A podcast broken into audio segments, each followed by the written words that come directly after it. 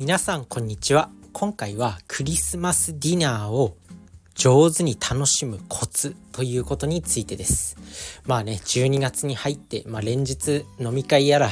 なんか美味しいものを食べる機会やらそういうことが増えてきていると思います。もちろんねまあもうクリスマスは過ぎたんですけどまあ昨日かなクリスマスは過ぎたんですけどまあ今後もね新年会とかあとは正月正月に美味しいおせち料理をたくさん食べたりとかあとは新年会とか言ってめっちゃお酒飲んだりすることも増えてくると思うんで、まあ、クリスマスに限らず今日の考え方は非常に学べることが多いので是非健康のために、まあ、今日のねお話を覚えておいてください。まあそんなわけで、まあ、クリスマス定番の食材を紹介するとともにそれの美味しいあそれのヘルシーな食べ方をちょこっとしたコツをご紹介していくんですけどまずクリスマスの定番メニュー5つご紹介します、まあ、まずサラダですね。サラダ。まあねクリスマスのサラダってやっぱ緑緑色とか赤色、まあ、ミニトマトの赤色とかなんか野菜の緑色があるとなんか赤と緑ってなんかクリスマス色っていう感じがしますよね。まあ、そんな感じで彩りに彩りに使われるサラダなんですけど、まあ、サラダは定番クリスマス定番メニューの中でも一番健康にいいです。まあ、サラダっていうのは基本的にま健康にいいものなんで、まあ、食べ過ぎて損はない。まあ、ただドレッシングのかけすぎとかには注意ですけど、まあ、サラダ、積極的に野菜はいっぱい取っていきましょう。でこのサラダも、まあ、クリスマスの料理を楽しむ時に、まあ、サラダがあったら食事の初めにサラダを食べるようにしましょう。そうするとまあ、食事の初めに野菜を食べることによって、まあ、食物繊維がしっかりとね取れるんでまあ、糖の吸収を穏やかにしてくれるんですよね。最初に胃袋に食物繊維が入っていると、まあ後から糖分とかを摂取しても吸収が穏やかになる。だからダイエット効果があるんですよ。でまあ野菜でお腹を満たすことができるんで、まあ、カロリーオーバーを防いでくれる。食べ過ぎを防いでくれるっていうこと。あとはよく噛んでゆっくり食べるっていうことも重要です。で、サラダの、サラダを選ぶ時のポイントなんですけど、やっぱね、ポテトサラダあるじゃないですか。まあ、正直、ポテトサラダってマヨネーズとか、じゃがいもとか、めちゃくちゃ使ってるんで、正直サラダとサラダと呼ぶにはなんかちょっと違う。ただ名前にポテトサラダってついてるだけで、あれは結構炭水化物と脂質の塊なんで注意していきましょう。だからサラダを食べる時はなるべくね、こう緑色の彩りのある葉っぱ系のサラダを食べるのがクリスマスのカロリーオーバーを防ぐ上手なコツです。是非、まあ、そういったサラダを選んでいきましょう。まあ、キノコとか海藻が入ったものがいいですね。なので是非そういったものをチョイスしてみてください。で2つ目のクリスマス定番メニューマッシュポテトですね。マッシュポテトも美味しいですよね。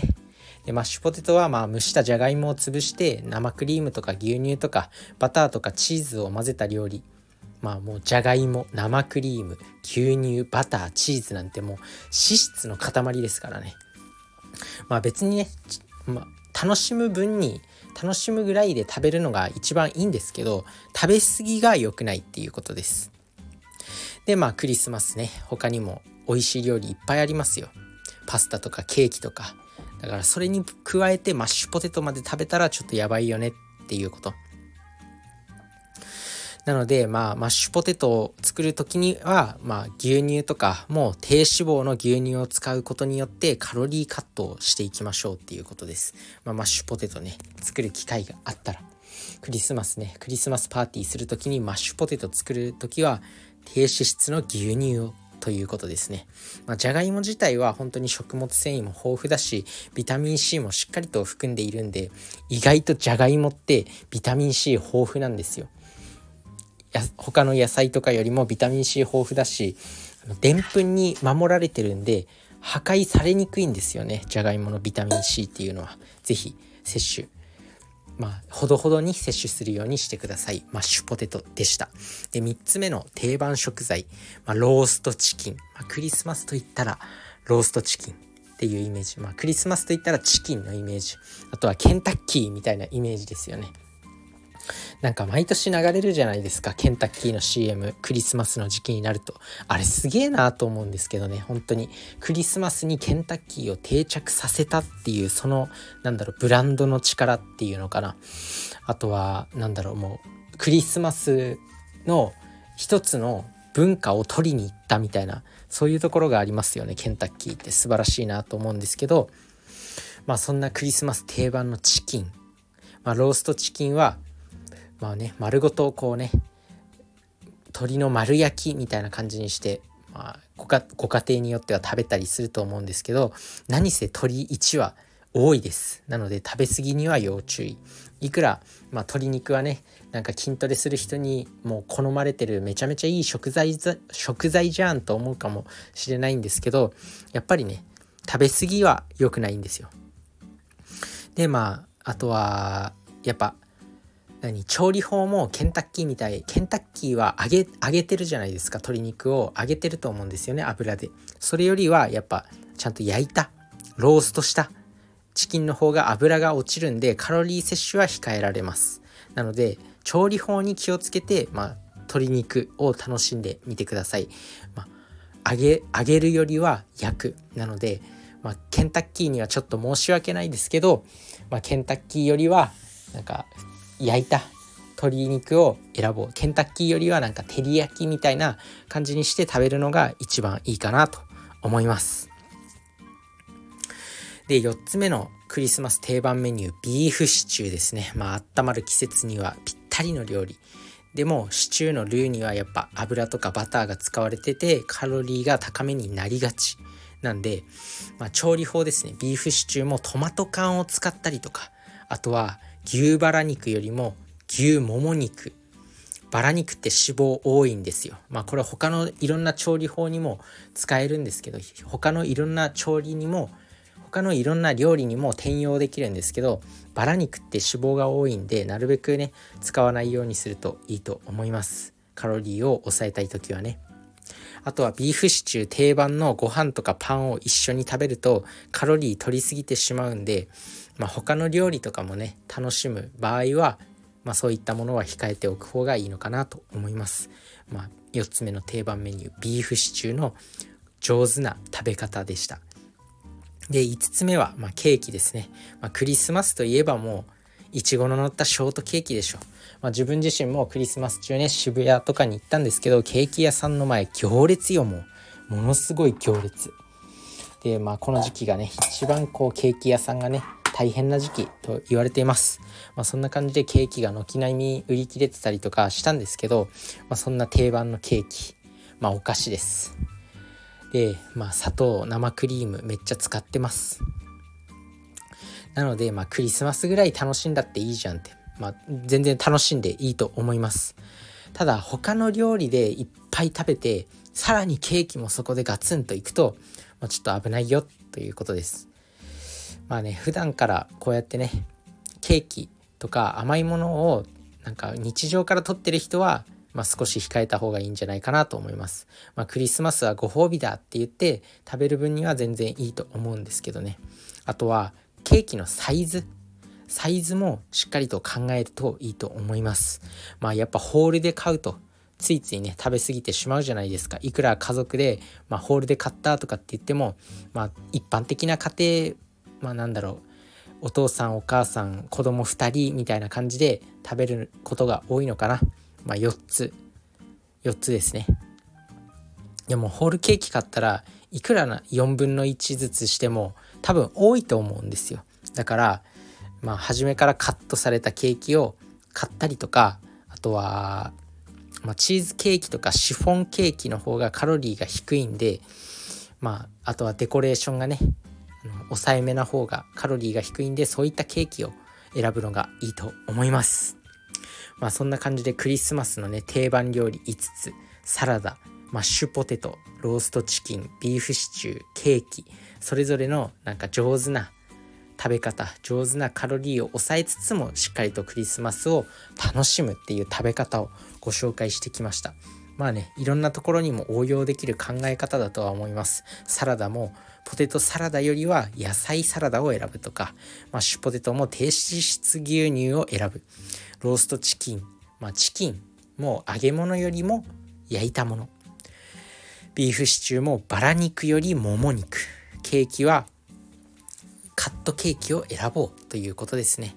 でまあそんなこと考えてらんないよってせっかく楽しいクリスマスなのにそんなこと考えてらんないっていう人がまあほとんどですよね。ほとんどだと思います。今日の自分がお話ししてきたコツなんて守る人どのぐらいいるのかなっていう感じなんですけど、まあ、考え方自体は勉強になることなんで他の料理でも是非活用してみてください。そういうねあのバラ肉よりももも肉を使うとか。でもつい食べ過ぎてしまってもまあ、食べ過ぎますよね。でも翌日からヘルシーな食事を心がけて調整する、まあ、日常から調整していれば全然そういうね楽しむ日に食べ過ぎてもいいと思うんですよ。やっぱ人間って、まあ、そういうね楽しむっていう側面もストレス解消になってより健康になるんでまあね自分自身が管理栄養士だからといって食事をストイックにしなさい。これをこれは食べてはダメですみたいなことを言うつもりはないですよ。だから日常からこう調整していく1週間の中で調整したりとかすれば全然大丈夫です。なので、まあ、是非ねそういった調整をしていきましょう。あとはまあねおすすめの方法はプチ断食はおすすめですね非常に。でまあこれリーンゲインズ法っていう、まあ、16時間断食って呼ばれてる方法があるんですけど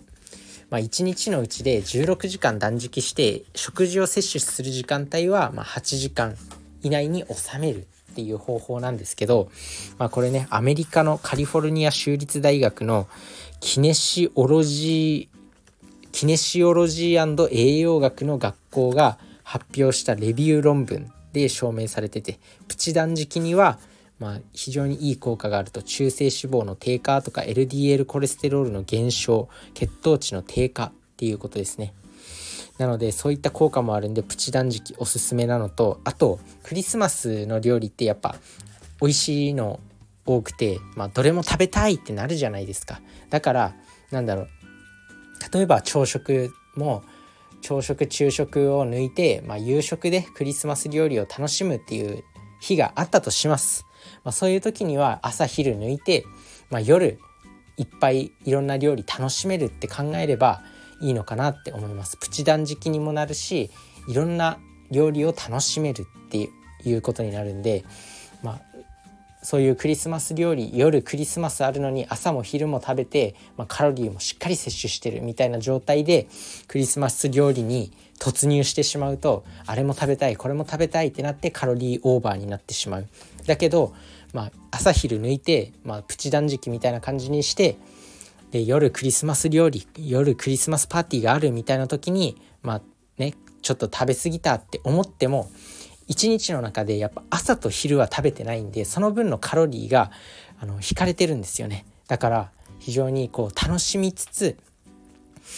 まあ食べ過ぎても大丈夫みたいな状態になれるのがこのプチ断食の効果。そしてプチ断食することによって、まあ、ちょっとした健康効果も見込めるということなんで是非このプチ断食はやってみてください。まあ、あとは正月とか年末年始多くなってくると思うんでプチ断食是非試すといいと思います。まあね、あとは空腹の時人間って集中力も上がったりするんですよ。やっぱ原始時代ってこう人々が狩りに出かける時にこうねお腹いっぱいだと動けないんですよ。で人間って基本的に空腹の時に集中力が高まるようにできてるんですよね。脳に脳が空腹だって感じた時そういうちょうどいいストレスっていうのが人間の集中力を高めて獲物を捕らえるみたいな状態にしてくれるんですよね。なのでこれはもう原始時代から身についてる脳の性質なのでまあ、プチ断食も組み合わせるとこのクリスマスとか12月1月クリスマス正月新年会クリスマス忘年会正月新年会みたいなこの怒涛の怒涛の楽しい時期怒涛の体に負担がかかる時期を乗り越えられるのかなと思います。まあ、そんな感じでね是非健康方法をいろいろ試してみてください。まあねやっぱ楽しむのが一番だけどやっぱこうねその時はいいと思っても人間の体ってやっぱどこかね日々蓄積されていきます。どんどん細かいものがどんどん蓄積されていくんですよ。だからそういったものに注意して普段から健康を意識するようにしましょう。是非やってみてください。それじゃあね。バイバーイ。